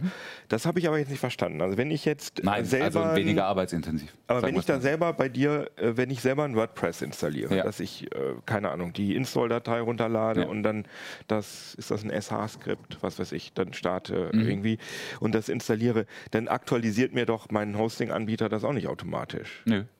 Das muss ich dann Aber trotzdem nochmal... äh, aktualisiert sich selbst automatisch. Du kannst auch in Ah. WordPress Auto-Updates au- einschalten und dann Ah, hält sich. WordPress Oh schon Gott, ab. Das ist schon echt ewig wo, her, dass du, ich das wo du dann wirklich habe. aufpassen musst bei WordPress, äh, das Problem haben die Hoster auch, wenn sie solche One-Click-Angebote anbieten. WordPress ist ein System, was aus ganz vielen Plugins besteht, die du installieren Mhm. auf kannst. jeden Fall, Und klar. Mhm. die Plugins müssen halt auch aktuell gehalten werden. Das ist dann vielleicht das größere Problem. Aber so die Einfallstore sind ja dann oft, äh, weiß ich nicht, Apache oder äh, Ja, und MySQL genau, und, genau. PHP. Und das wird aber automatisch immer Genau, aber da muss ich auch Provider. nochmal sagen, ähm, da ist auch nicht alles Gold, was glänzt. Also wir haben zum Beispiel bei einem Hoster, wir, ähm, der Kollege Jan Mann, hat sich die E-Mail-Systeme der, der äh, Provider Mhm. Angeguckt und bei einem Artikel. Mhm. Genau, es war ein eigener Artikel und das dann, war dann auch wirklich ist auf den Test rausgelaufen. Und bei einem Provider waren wir sehr entsetzt, weil der dann total, also auf dem E-Mail-Server, nicht auf dem Webserver, sondern auf dem E-Mail-Server plötzlich eine total veraltete Version von PHP hat laufen Mhm. lassen, die schon lange nicht mehr supportet wird und für die eine Menge Sicherheitslücken existieren. Und darauf hat er dann noch eine total veraltete Version von dem Webmailer Round, Roundcube laufen lassen. Und die, und, und die Installation war dann auch noch so, dass dieses Roundcube einfach jede Mail angenommen hat. Also er hat mir dann Testmails geschrieben, hallo, hier, äh, Sie, Sie haben sich einer, einer Stra äh, Sie sind äh, schuldig gesprochen worden unter polizei.de. Konnte er von seinem Webspace-Paket krass. völlig problemlos abschicken. Und, und es gibt auch noch einen Artikel Also über die Security-Funktion. Ja, ne? aber ich finde das schon wichtig, sich klarzumachen, dass man natürlich für gewisse Sicherheitsfeatures, wenn man selber dann an den Webspace geht, sich auch kümmern muss. Oder eben jemanden beauftragt Na oder klar. sowas, der das macht. Ja. Ja. Ähm, denn äh, das ist natürlich auch ein Grund, warum man sagt, dann bleibe ich lieber bei Facebook, da habe ich das Problem nicht. Da muss Ja. ich mich nur um meine Inhalte kümmern. Wir reden jetzt von WordPress. WordPress ist natürlich Ja. auch eine super gepflegte Software, ne? aber Ja. wenn du dir da ein bisschen was ab. Wir haben das Beispiel gehabt, zum Beispiel PHPBB, die, die Standard-Webforen-Software. Mhm. Wenn du dir jetzt ein Webform installierst, kannst du ja auf dem gleichen Weg machen. Auch einfach hochschieben und dann starten, Installation starten und dann einrichten. Ähm, wenn du, wenn du die Installationspakete der Hoster nimmst, wir haben, wir haben da Installationspakete gefunden, die schon über ein Jahr alt waren. Das heißt, das war ein PHP, PHPBB, muss man dazu sagen, ist ein absolutes An Angriffsziel für, für alle möglichen Hacker. Und also es steht auch ständig unter Beschuss, weil das immer relativ viele Lücken hatte. Ne? Und äh, wenn, wenn da eine Software angeboten ist, die schon älter als ein Jahr ist, äh, von der aktuellen Version entfernt, dann ist es Aber auch nicht. kann man das so sagen? Also ich frage dich jetzt mal, weil du das Thema DSGVO ja auch auf dem Schirm ja. hast. Also wenn ich jetzt der Vereins-Heini wäre, der die Liste da pflegt. Mhm. und mir hackt einer meine Foreninstallation und zieht mir eine Nutzerliste mit Passwörtern raus, bin ich dann im Sinne von DSGVO schon irgendwie bin ich ja blöd dran, stehe ich da im Regen, Total. weil ich, ja, also Tust du. sollte Tust man. Du. Na klar. ähm, also erstens musst du halt natürlich klar den Nutzer machen, vor ne? der Erhebung informieren, Ja. ganz klar. Das ist ja sowieso aber wenn, klar. Wenn, Ich meinte wenn dir da jemand einbricht und, und, und klaut jemand was, erstens Ja. musst du, du musst ja auf dem Stand äh, der, der Technik sein, Eben. ansonsten hast du ein Verantwortungsproblem. Genau. Aber ganz wichtig, wenn einem sowas mal passiert, äh, sofort zum, da, von, proaktiv zum Datenschutzbeauftragten gehen und das melden. ne? Und unbedingt muss man dann dafür sorgen, dass wieder eine Nachricht rumgeht, in der man den, den Benutzern sagt,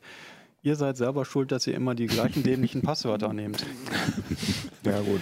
Äh, Aber Anderes damit, Thema, ne? aber damit man uns hier keinen Heftkaufbait äh, äh, vorwirft, also wenn ich mir hier Das so ist doch Heftkaufbait natürlich. Ja, komm jetzt halt. Das Nein, heißt doch, nein, nein, ich will nicht über rein. die, die, kann man, das kann man, also diese, wir haben natürlich so eine riesen Tabelle, aber dass man einmal, äh, so wenn ich hier von den Bewertungen gucke, äh, also Jetzt liest so, da noch die Bewertung vor. nee, ich lese sie nicht vor, aber so grundsätzlich all around am besten äh, wegkommt, äh, 1 und 1 Ionis Business und All Ionis, hat er Privat. Ionis gesagt? Hat er. Das steht da. Ionos steht da. Ionos, Ionos. Oh Gott, ist das ein Die haben komischer sich gerade umbenannt. 1 und 1 Jetzt wär's die Ionos passende Werbung Business für eine, eine Optiker-Werbung. und All Incl Privat Plus. Das sind so die, würde ich sagen, die kann man Ja, ganz, oder die hat wahrscheinlich auch Kinken, ne? Beide Produkte. Ich, soll ich jetzt sagen, nimm den und nimm den, Nein. werde ich nicht tun, weil es kommt auch sehr darauf an. Ja. Also wir, wir haben ganz klar, es, du guckst ja auch auf den Preis ne? äh, und wir haben, auch, wir haben auch klar gesagt, Mhm. Ah ja, äh, die sind auch teurer als die für, anderen. für Leute, die, die ein bisschen was davon verstehen und nicht ganz von null anfangen, es kann zum Beispiel auch, hat Hetzen ein ganz spannendes Angebot. Ne? Mhm. Also du kannst das nicht so pauschal sagen. Und es kann natürlich auch sein, bei Strato kommen auch deswegen relativ schlechte Bewertungen zustande, weil die halt von der Performance her echt schlecht abgeschnitten haben. Das muss man einfach sagen. Aber pff, kann sich auch morgen wieder geändert haben. Ne? Deswegen testen wir es ja auch regelmäßig und nicht nur einmal. Also seid uns nicht sauer, wir können wirklich jetzt wirklich nicht äh, jetzt genau sagen, kauft euch das, Ihr legt macht euch doch das neuerdings so monothematische Ja. äh, Uplinks, oder? Sollen wir einfach stimmt. mal nächste Woche, lese ich einfach nur die Tabelle vor. Das ist cool. Nein, aber das ist Strich- wirklich, ich glaube, da muss man sich echt ein bisschen beschäftigen und äh, das ist wirklich mal eine gute Methode, das Heft zu kaufen oder Heise Plus zu abonnieren. Also ich weise vor allem, äh, weil wir das in der Ausführlichkeit noch nicht gemacht haben, auf Jans Artikel hin, ja, von, von, vom Kollegen Jan Mahn, der sich sehr genau die Sicherheitsfeatures, also auch SSL und, und so weiter und SFTP-Zugänge und so angeguckt hat und auch die E-Mail-Systeme. Das äh, finde ich sehr wertvoll und wichtig. In der Ausführlichkeit Fand ich haben auch sehr das bis jetzt interessant. noch nie gemacht. Ja, wirklich interessant. Also man ähm, würde ja sagen, so Webhosting, ja, kann man nicht so viel zu sagen, aber es ist ja wirklich total Die interessant. Unterschiede und sind größer, als man denkt. Toller, toller Test auf jeden Fall. Ja, fein. Jetzt äh, vom Internet weg, äh, ein bisschen zu an zu greifbareren Das Sachen. Internet der Dinge aus China. Dinge aus China. Was, Internet was, der per- China-Dinge. das kommt per Post. Das kommt in so Das lustigen, Post, ja. kommt in so Ja, lustigen Physical. Physical Web. Wir haben gerade schon darüber geredet, diese lustigen. Oh, es steht da jetzt seine Privat. Nee, nee, der ist gut. Ah ja, nee, da Nimm den. jetzt aus der Richtung. Genau. Also wenn ihr diese kleinen, diese kleinen gelben Umschläge. Kino die so habt wackel ihr- kann es eh nie jemand die, lesen. die, die habt ihr sicher schon mal gesehen. Die äh, habe ich gerade zu Christoph gesagt, die sehe Ja. ich bei mir im Haus tatsächlich in den Briefkästen inzwischen. Und manchmal liegen die auch oben drauf.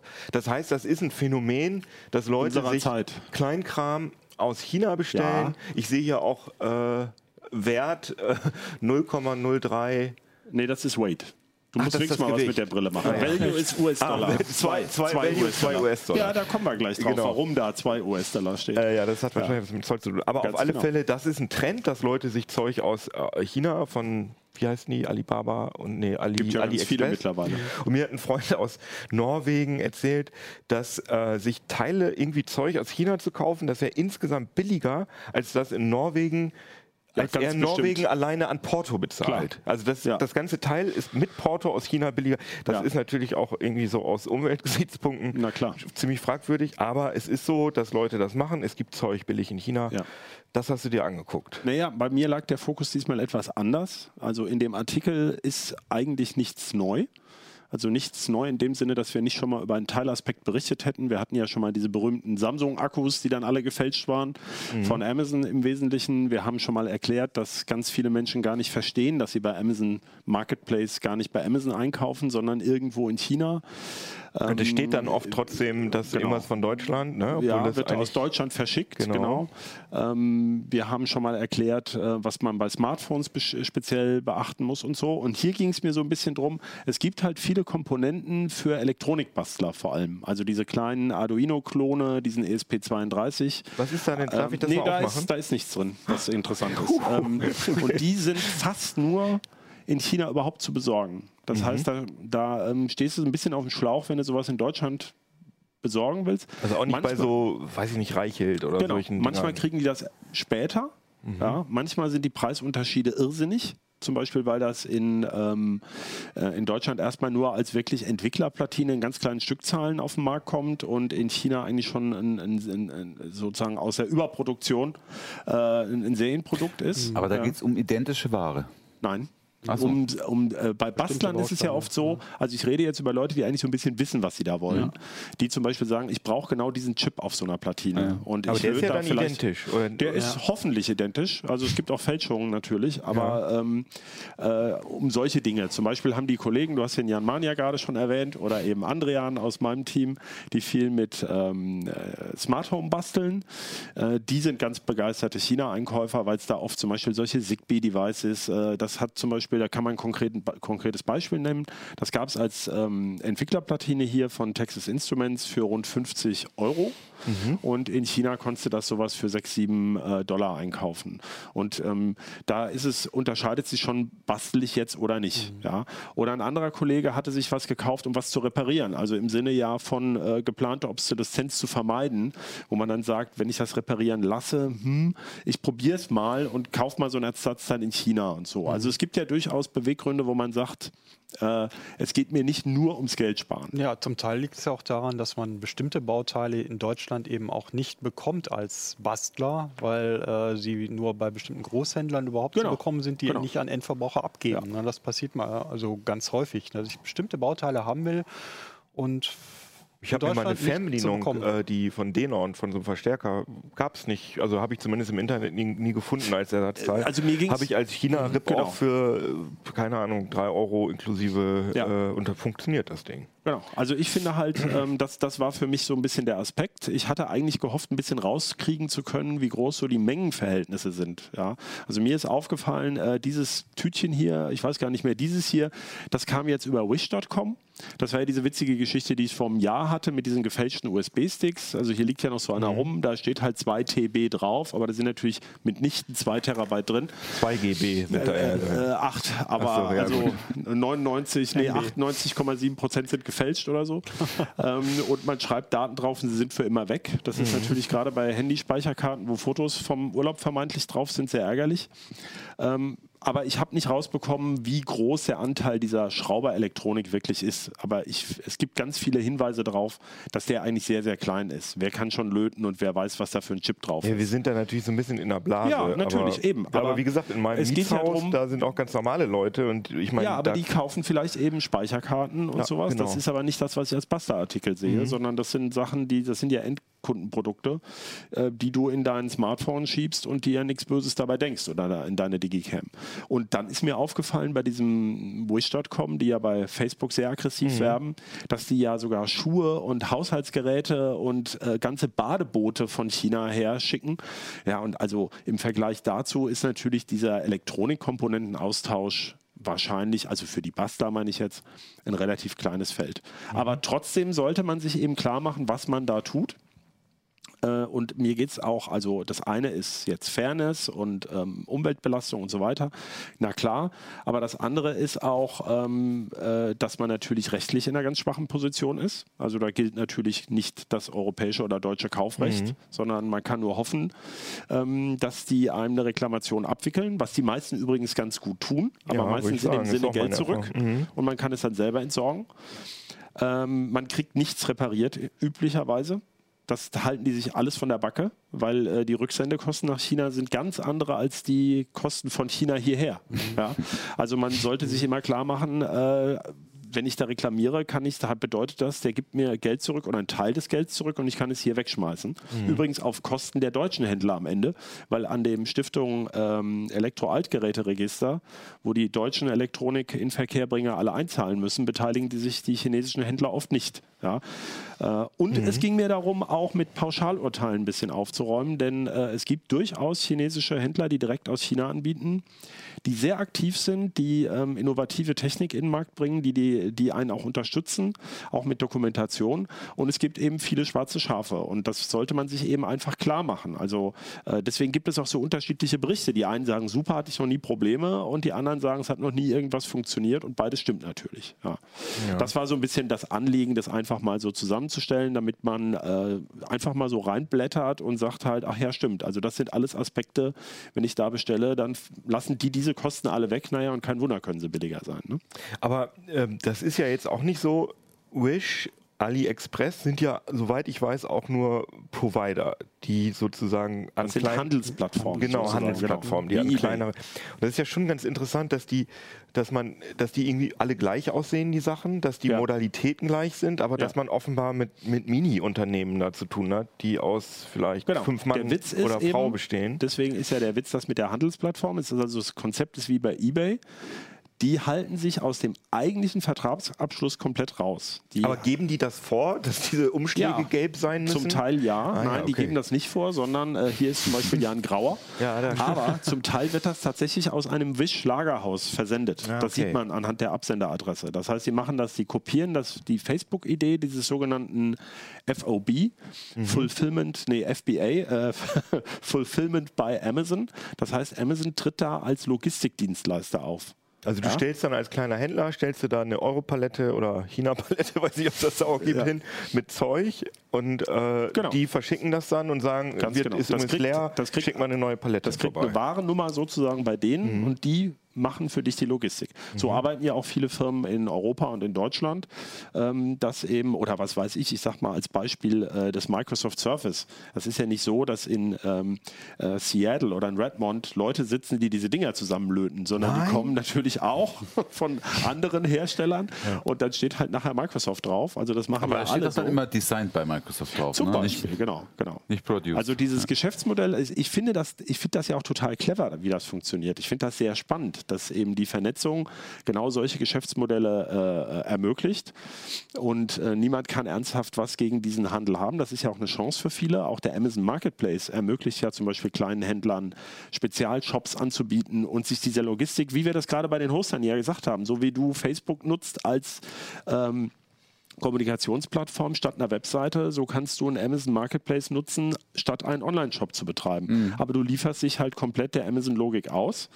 Äh, und ähm, äh, der, äh, aus Sicht des Kunden oder CT-Lesers sollte man sich halt immer klar machen, was man da tut. Ähm, da ist ja nicht erstmal nichts Schlimmes dabei, man sollte sich halt nur das bewusst machen. Und weil du vorhin gesagt hast, bestimmte Bauteile gibt es nicht. Es gibt natürlich Bauteile auch nicht in Deutschland, wie eben zu starke Laser oder eben illegale Funkgeräte, die hier aus guten Gründen verboten sind, weil sie eben den Funkverkehr stören können. Und wenn man sowas bestellt, ja, da sagen natürlich viele, ich weiß ja, was ich tue und so weiter.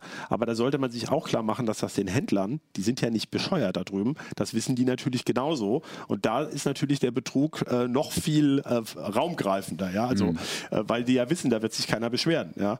Und man kann sich natürlich beim Zoll auch ernsthaft nicht beschweren darüber, dass der Zoll einfach seine Aufgabe erfüllt und den europäischen Markt von diesen Produkten frei hält, die hier illegal sind. Also, das sollte man sich halt immer klar machen, dass da natürlich viele Dinge greifen. Ja, da wollte ich dich gerade fragen. Da wolltest du, da ist ja jetzt überall so ein Aufkleber drauf von zollamtlicher Behandlung befreit. Genau. Und da steht dann 2 Dollar, äh, nee, 2 US-Dollar Value. Warenwert zum Beispiel. Gibt's Hier sogar unterschiedliche. 1 Dollar Warenwert. Und hier steht gar nichts. Wisch. Ja. Ja, ich bin Also wegen so einem so- Paket natürlich auch schon mal 200 Kilometer gefahren, ne, weil das dann halt irgendwo mal Im Zoll bei, angelandet. bei irgendeinem Zollamt hängen geblieben ist und ich dann erstmal hin musste, um es persönlich abzuholen. Das interessiert die natürlich genauso, ne, äh, Aber was in- da kommt. Ja, klar, aber in den Fällen ist das korrekt mit den Warenwerten? Nein, oder ist die sind falsch deklariert. Und zwar absichtlich, um unter einer gewissen Bagatellgrenze zu sein, was ähm, der Zoll dann meistens durchwinkt. Aber eben aber nicht. ist ja illegal. Ja, facto. natürlich ist das illegal, genau. Und äh, äh, wenn die Ware jetzt, äh, ich glaube, ich weiß es nicht genau, aber ich, der, die Bagatellgrenze ist, glaube ich, 22 Euro. Ähm, wo der Zoll dann sagt, äh, das lohnt sich im Allgemeinen nicht. Da kommen aber e eventuelle Versandkosten eigentlich mit drauf. Und dann muss man ja noch ähm, die eben die jeweilig aktuellen ähm, Umrechnungskurs von dieser jeweiligen Währung, das können ja Dollar sein, das können Yen sein und so weiter. Es ist also sehr schwer da vorab zu sagen, wie das läuft. Äh, und eben, wie du schon gesagt hast, es kann sein, dass du persönlich beim Zoll auftauchen musst, sonst hast du nur die Option, dass sie es kostenlos entsorgen. Dann ist der Kaufpreis also komplett verloren. Das sollte man sich klar machen. Und wir haben einen Kollegen, der was eingekauft hat, was im Grunde richtig deklariert war, was aber der Verzollungsdienstleister, in diesem Fall die Deutsche Post, versehentlich, das war keine böse Absicht, aber falsch deklariert hat. Und der ist jetzt seit für einen Beitrag, für einen Betrag von 5, 6 Euro, den der Zoll auch gerne rückerstatten möchte, ist er jetzt seit äh, drei Monaten dran mit drei Briefen, die er hin und her geschrieben hat und so. Da malen die Mühlen sehr langsam. Und ich, wir haben noch ein anderes konkretes Beispiel. Wir hatten vor einiger Zeit mal so ein ähm, kleines äh, Mini-Mainboard importiert. Äh, von einem, übrigens nicht aus China, sondern aus Korea, Südkorea. Alles korrekt abgewickelt und so. Aber da war eben am Ende, also 111 Dollar kostete das im Shop, also US-Dollar nominell. Äh, Klar, die haben schon geschrieben, da kommt noch 15 Dollar Versand zu, also 126. Dann kommt da noch der Zoll drauf und dann, das ging über DHL Express, die nehmen irgendwie 14 Euro alleine Abwechslungsgebühr für die Verzollung. Also am Ende waren es 145 Euro. Das heißt, über 30 Prozent ähm, sind äh, sozusagen Handhabungskosten. Und da ist also nur ein winziger äh, Anteil von Einfuhrumsatzsteuer zum Beispiel drauf. Also wir, wir hören ja viel beim Brexit Zollgebühren. Zoll ist ja übrigens gar keiner drauf. Es geht nur um Einfuhrumsatzsteuer. Das verstehen viele auch nicht, dass es kaum Zollgebühren gibt, sondern dass es einfach um die Mehrwertsteuer geht letztlich. Also das ist alles sehr, sehr komplex und das sollte man sich einfach klar machen. Also ähm, ich weiß zufällig sehr viel über Verzollung aus meinem früheren Arbeitsleben und ähm, kann, äh, kann da sehr lange Vorträge über den Harmonized Tariff Code halten. Aber ähm, und Dual Machen wir auch nochmal und so auch weiter. noch mal genau. eine monothematische Aber wenn einem das, also das ist einfach der Punkt, das ähm, haben die Verbraucherzentralen auch bei Wish.com nochmal gesagt. Viele Leute sind davon einfach überrascht, dass das passiert, weil ihnen das überhaupt nicht bewusst ist, was dann passiert. Also die, die Plattform weist auch nicht prominent drauf hin. Natürlich nicht. ich wären meine, das, blöd. Hey, wir Genau. bescheißen übrigens den Zoll. das, ist wie, das ist genau Das ist dasselbe wie mit der Blockada-App, die seltsamerweise nicht im App Store auftaucht von Google, im Play Store. Ähm, also es gibt gute Einsatzzwecke für den Einkauf in China. Und es ist gut, dass es das gibt. Es sorgt auch für Innovation, auch bei den Bastlern. Aber ich denke, man sollte einfach mit Verstand rangehen. Und wenn es hier ein europäischer Händler für ein paar Euro mehr anbietet, also man sollte immer mal nachgucken, gibt es das nicht irgendwo auch mehr in der Nähe. Aber was mir jetzt völlig, völlig unklar ist, du sagst jetzt, das ist justiziabel, aber die, da steht wirklich immer ein Dollar und so drauf. Und also das ist ja wirklich systematischer, also, sag ich jetzt einfach mal. Ich, Du vermutest systematischen Betrug. So kannst du das vielleicht so kann ich das sagen. Freut sagst, sich. ich fährt vermute, das ist es ein großer Unterschied. Ja, Ähm, nee, da ich vermute vieles das natürlich. dafür, ja. Ähm, Das war gut. Aber das wenn du die sagst, die. Bagatellgrenze liegt bei 22 Euro, dann würde ich ja als chinesischer Händler da irgendwie was von 4 Euro, 4 Dollar 72 oder so draufschreiben. Offenbar ist der Zoll eben auch, äh, ich weiß nicht warum, also da müsste man mit dem Zoll selber sprechen, aber ähm, wahrscheinlich sind diese kleinen Warensendungen einfach nicht so das Riesenproblem, Kann es sein, Zoll dass hat. sie eine Abwägungssache haben, weil, weil äh, gerade durch die. China-Importe haben die doch echt ein massives äh, Problem Natürlich. mit. Die müssen ja durchdrehen, Die, die, die vor. kriegen das doch gar nicht mehr hin, oder? Wahrscheinlich. Genau. Aber ich meine, da Aber steht. die wollen da, die sind da auch dran. Das hat auch, also ich sage noch mal eine Zahl, die ich da reingeschrieben habe. Ich habe mir auch in der letzten Zeit natürlich Pressemeldungen angeguckt. Die Bundesnetzagentur, die ja so nach Sicherheit guckt, also das ist vielen Leuten so. nicht bewusst, dass alles, was funkt, also auch Zigbee, Bluetooth, WLAN natürlich sowieso, ist aber vielen Leuten machen sich das gar nicht klar, dass das eine Funktechnik ist. Das braucht natürlich im Grunde eine CE-Kennzeichnung, also wenn es nicht nur eine kleine ein Chip ist. Also wenn es ein funktionsfähiges Modul ist oder ein Gerät, also ein Funkgerät auf jeden Fall oder ein Kopfhörer mit Bluetooth, ist ein gutes Beispiel. Und da muss natürlich diese, du weißt das besser als Funker, da muss diese Deklaration beiliegen als Papier. Ne? Ja, diese, es, vor allen Dingen muss es ja den praktisch eine Bescheinigung haben, dass es Genau. sämtliche dafür geltenden Produktnormen einhält. beim Einfuhr in die EU und du bist ja in diesem Fall der Einführer, weil äh, ne, der Importeur. Und der Zoll, der müsste das nur aufmachen und nachgucken und sagen, hier liegt dieser Wisch gar nicht dabei. Der muss da auch in einer entsprechenden Amtssprache natürlich sein, also nicht auf Chinesisch. Und äh, dann bräuchte ich das gar nicht durchzulassen. Und von solchen Produkten hat die Bundesnetzagentur, die dafür zuständig ist, im vergangenen Jahr 10 Millionen aus dem Verkehr gezogen. Also Oh. nicht ein paar tausend oder so. nee. Und die, Die wollen den die- Zoll auch besser schulen. An welcher Stelle haben die das aus dem Verkehr gezogen? Beim Beim, Zoll? Zoll. Beim Zoll. Über ja. den Zoll. Die Okay. machen das, die verstärken das jetzt, weil dieser Warenstrom eben immer mehr anschwillt. Aber ich sage es nochmal, nicht so sehr der Löter und Bastler, die einen ESP32 oder einen Arduino-Klon kaufen, sondern kabellose Kopfhörer und so weiter äh, oder ganze Gummiboote. Und ähm, äh, also insofern wollen die das natürlich intensivieren, die Leute besser schulen und solche Sachen eben auch erkennen. Natürlich, die sind da dran, aber die werden sich auch überlegen, für was sie ihre Kapazitäten einsetzen. Aber man könnte das schon erkennen, wenn da drauf steht 256 Gigabyte SD-Karte, äh, Warenwert 1 Dollar, dann ähm, das könnte man sich Naja, leisten. es gibt Mustersendungen, der, da ist das zulässig. Wenn wir Testmuster kriegen, zum Beispiel aus Asien, Ah, ja. dann schreiben die drauf Muster ohne Wert und schreiben eine Proforma-Rechnung. ja, stimmt, Ja. weil wir verkaufen es ja auch nicht weiter. Wir, oder genau, wir was. verkaufen sich weiter. Insbesondere ist das wichtig, wenn du das mal zurückschicken willst. Weil das ja ein Muster war. Dann hast du es ja, sonst müsstest du nämlich eine Einfuhr, also eine Exportrückerstattung dieser zunächst gezahlten Einfuhrumsatzsteuer beantragen. Da hat der Zoll gar keine Lust drauf. Ähm, insofern geht das mit der Proforma-Rechnung gut, aber ähm, natürlich, wenn jemand den wesentlichen Teil seiner Einfuhr mit einer Proforma-Rechnung für Muster ohne Wert macht, dann Ja. wird man auch irgendwann hellhörig. Aber wa- was heißt dieses von zollamtlicher Behandlung befreit? Das ist für die nur so eine Kennzeichnung, dass sie eben sagen, da äh, machen wir jetzt keine Verzollung für. Das geht einfach so durch, sozusagen. Ach, das macht der Zoll drauf. Das macht nicht der Zoll Händler. drauf. Ach nein, so, nein, hab nein. Das verstanden. klebt der Okay. Mhm. Zoll auf das Paket, so nach dem Motto, ist äh, überprüft worden. so. Sozusagen. Also wie auch immer überprüft. Und die Kurz, lang. machen die auch nicht auf. Nee, ne? Manche halt schon. Mhm. Manchmal gucken sie nach. Aus gutem Grund. Ist ja auch ihre Aufgabe. Mhm. Also ich meine, wir wollen ja auch nicht, dass aller möglicher Murks hier äh, importiert wird und dann plötzlich das WLAN in der Kneipe nicht mehr geht. Wenn du vom Fach bist, dann würde mich ja schon mal interessieren, äh, äh, können die irgendwie reingucken, ohne aufzumachen? Also können Ja, die ja, zum Beispiel röntgen, röntgen die? Ja, machen klar. die das? Machen die, die auch. röntgen ja? ja auch ganze Container. Da würdest du aber so ein Ding nicht sehen. okay. Aber für große Sendungen, der Zoll, also das ist allerdings mehr Schiffscontainer und LKW-Fracht, wird durchaus geröntgt. Ah ja, okay. Äh, aber auch kleinere Pakete Macht werden mit Röntgen, geröntgt. kann man, kann man dem, damit nicht auch Produkte zerstören? Mit Röntgen? Eigentlich nicht. Das ist wie. Äh, das war ja früher bei Filmen die, so oder so, ne? Ja, früher. Die heißen aber Filmsafe, die Geräte deswegen. Also Ja, die Dosisleistung, die da an dem Film ankommt, ist sehr, sehr klein. Mhm.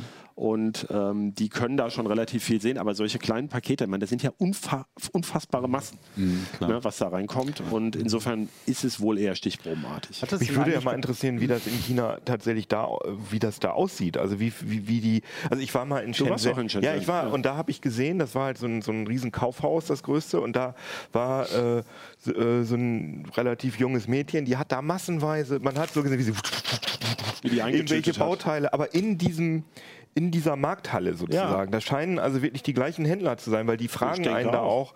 äh, ich frage, äh, wie teuer ist denn das Teil? Und dann sagen die, wie viel brauchst du denn? Und wenn Ja. man dann sagt, zwei oder drei, dann sagen die, oh, ja, hier, weiß ich nicht, einen Dollar oder Ja. so. Die wollen alle am liebsten, dass ich sage, äh, 5000 oder so. Ja, und so dann ist AliExpress und Alibaba ja entstanden. Also ich Ja, weiß nicht, ob genau. wir noch so viel Zeit haben. Ja, haben wir, um, äh, also Alibaba war ja eigentlich die Idee, ähm, europäische Importeure oder auch amerikanische und ähm, chinesische Produzenten oder Hersteller, Fabrikanten zusammenzubringen.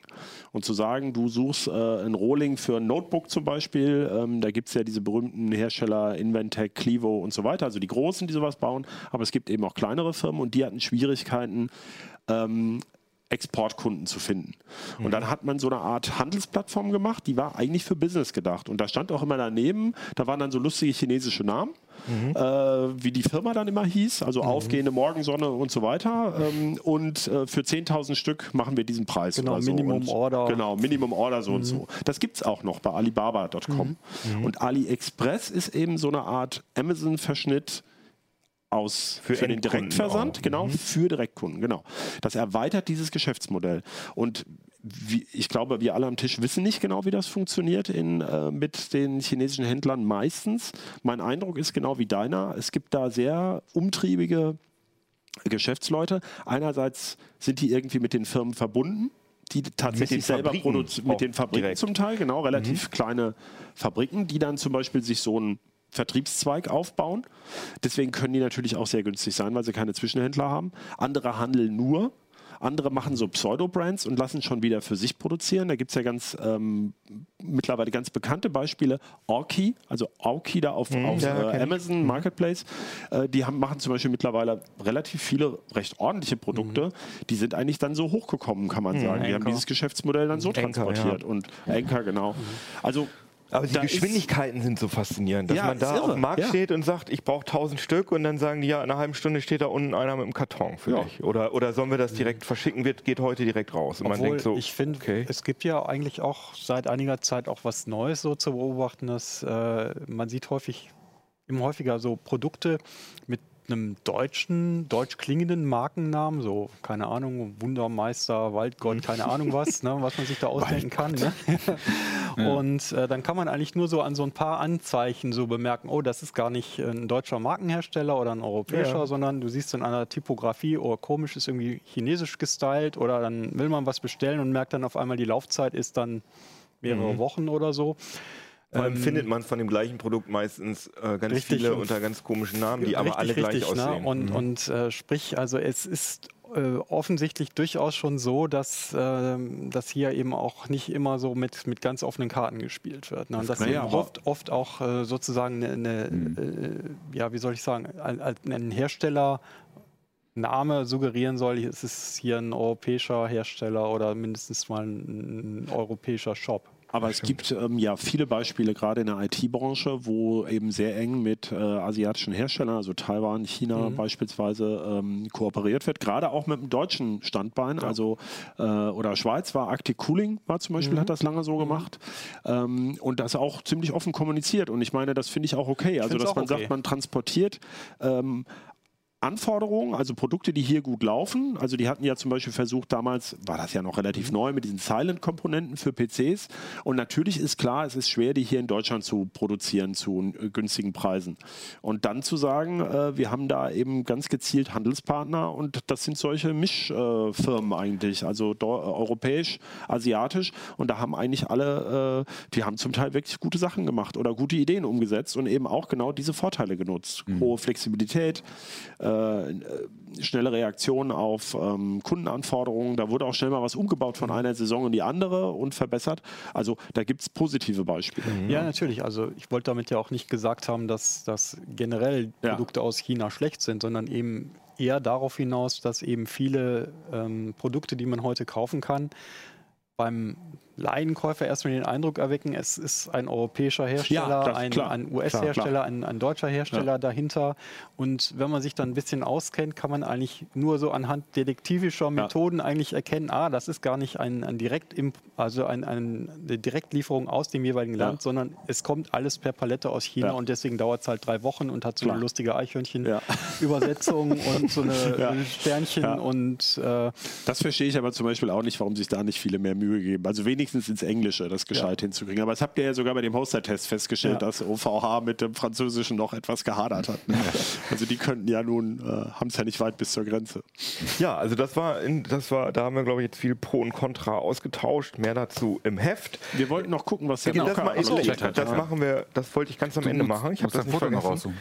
Äh, ja, ich wollte nur noch mal einmal ganz kurz erzählen, äh, was es im Heft gibt, weil mir haben wirklich mehrere Leser geschrieben, dass sie das ganz toll finden, wenn wir noch mal die anderen Themen, weil wir jetzt nur noch so, drei so, Themen ja. pro Woche machen, ähm, kurz noch mal so ein Best-of. Wir haben den ähm, Fritz Repeater 3000 getestet, AVMs schnellster. Wir haben Card Reader mit USB-C getestet, Krafttraining, Apps, PDF-Tools, Mini-PCs mit AMD Ryzen, A3 Flachbettscanner. Ja, und, ah ja, und natürlich der zweite, sehr interessante Artikel, Musikstreaming im Klangtest, äh, Spotify, iTunes, Tidal gegen CD, wer bietet die beste Qualität, wie unterscheiden sich diese Streaming-Dienstleister. Finde ich vom, interessant. übrigens, den habe ich echt verschlungen. Vom Ja, Know-how ich auch her- schon gelesen. Vom Know-how her total Ja. spannend, weil Ja. du, weil du erstmal dann erfährst, in welchen, in, auf welchen Ebenen die überhaupt Ja, in, in die, ich fand das mani- auch die Klänge toll. manipulieren. Fand Der ich ist toll, super der spannend. Ja, Also. wirklich interessant. Wir mach, wollen wir eigentlich auch noch eine monothematische Sendung Ah. dazu machen? Äh, da an. sind aber die Leute Aber in alle Flak, gerade ne? nicht mit da. Flak-Audio. Das kommt später. Und mit 180 Grad Video.